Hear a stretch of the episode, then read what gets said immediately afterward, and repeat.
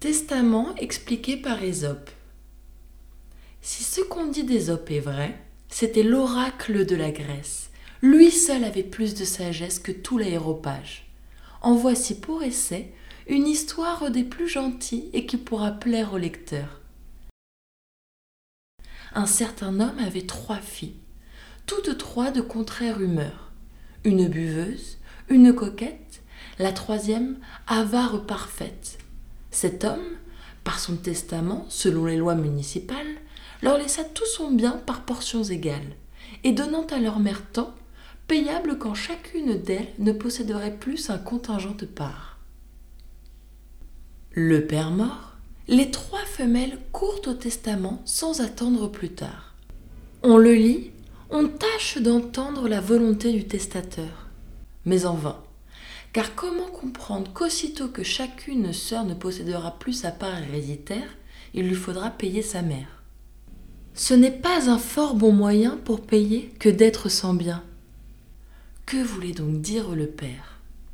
L'affaire est consultée, et tous les avocats, après avoir tourné le cas en cent et cent mille manières, y jettent leur bonnet, se confessent vaincus et conseillent aux héritières de partager le bien sans songer au surplus.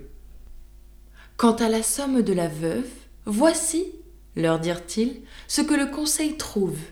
Il faut que chaque sœur se charge par traité du tiers payable à volonté. Si mieux n'aime la mère en créer une rente, dès le décès du mort courante. La chose ainsi réglée, on composa trois lots. En l'un, les maisons de bouteilles, les buffets dressés sous la treille, la vaisselle d'argent, les cuvettes, les brocs, les magasins de malvoisie, les esclaves de bouche, et pour dire en deux mots, l'attirail de la goinfrerie. Dans un autre, celui de la coquetterie, la maison de la ville et les meubles exquis, les eunuques et les coiffeuses et les brodeuses, les joyaux, les robes de prix. Dans le troisième lot, les fermes, le ménage, les troupeaux et le pâturage, valets et bêtes de labeur.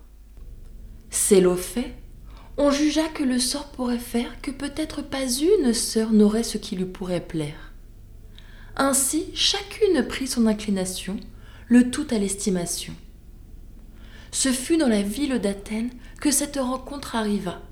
Petits et grands, tout approuva le partage et le choix. Ésope seul trouva qu'après bien du temps et des peines, les gens avaient pris justement le contre-pied du testament. Si le défunt vivait, disait-il, que la tique aurait de reproches de lui, comment ce peuple qui se pique d'être le plus subtil des peuples d'aujourd'hui a si mal entendu la volonté suprême d'un testateur? Ayant ainsi parlé, il fait le partage lui-même et donne à chaque sœur un lot contre son gré. Rien qui pût être convenable, partant rien aux sœurs d'agréable. À la coquette, l'attirail qui suit les personnes buveuses. La biberonne eut le bétail, la ménagère eut les coiffeuses. Telle fut la vie du Phrygien, alléguant qu'il n'était moyen plus sûr pour obliger les filles à se défaire de leurs biens, qu'elles se marieraient dans les bonnes familles quand on leur verrait de l'argent, et leur mère tout contents, ne posséderaient plus les effets de leur père, ce que disait le testament. Le peuple s'étonna comme il se pourrait faire qu'un homme seul eût plus de sens qu'une multitude de gens.